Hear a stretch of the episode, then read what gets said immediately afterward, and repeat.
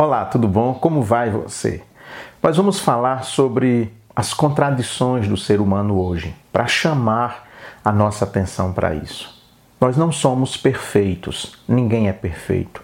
Nós lidamos com essas imperfeições no nosso cotidiano.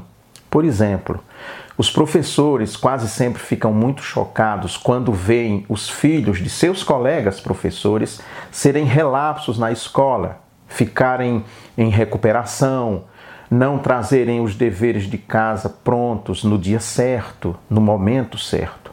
Nós ficamos chocados também, eu pelo menos fico, quando vejo um médico que é fumante. Claro, porque um médico, mais do que eu e você, sabe os efeitos nocivos que o fumo pode provocar, não só aos pulmões, mas ao corpo inteiro. É, faz muito mal o fumo.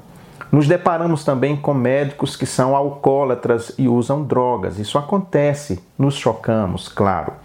Nós nos chocamos com os policiais que, em vez de protegerem a cidade, a comunidade, agem com violência justamente para com as pessoas que eles recebem para proteger.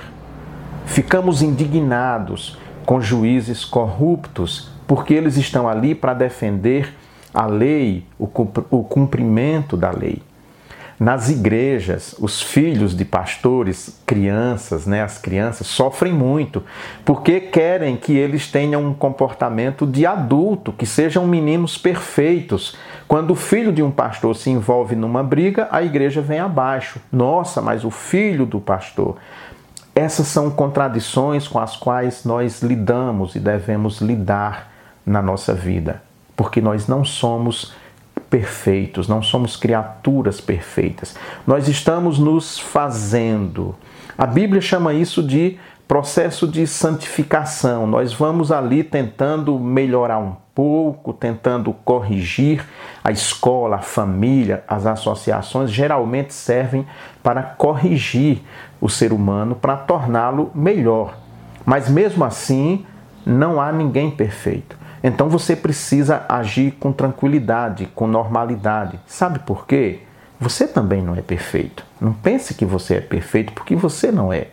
Eu não sou perfeito. Ah, eu estou longe de qualquer conceito de perfeição. Assim é a vida.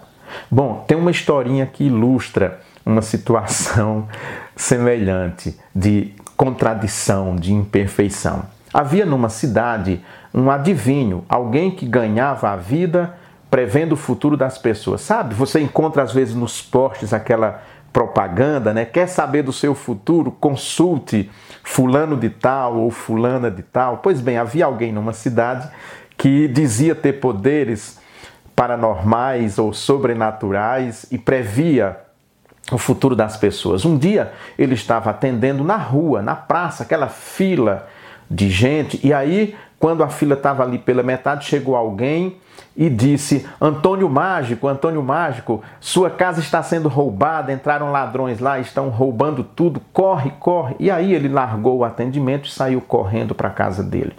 Ao vê-lo correr, as pessoas ficaram comentando: Espere aí, como assim?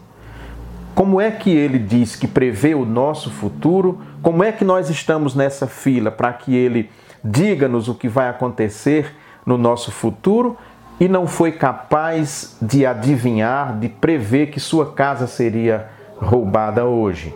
Ele é um charlatão, certamente. E aí então ele entrou em descrédito naquela cidade, justamente porque ele mostrou uma contradição entre a profissão que exercia e a proteção de sua própria casa, de sua própria vida.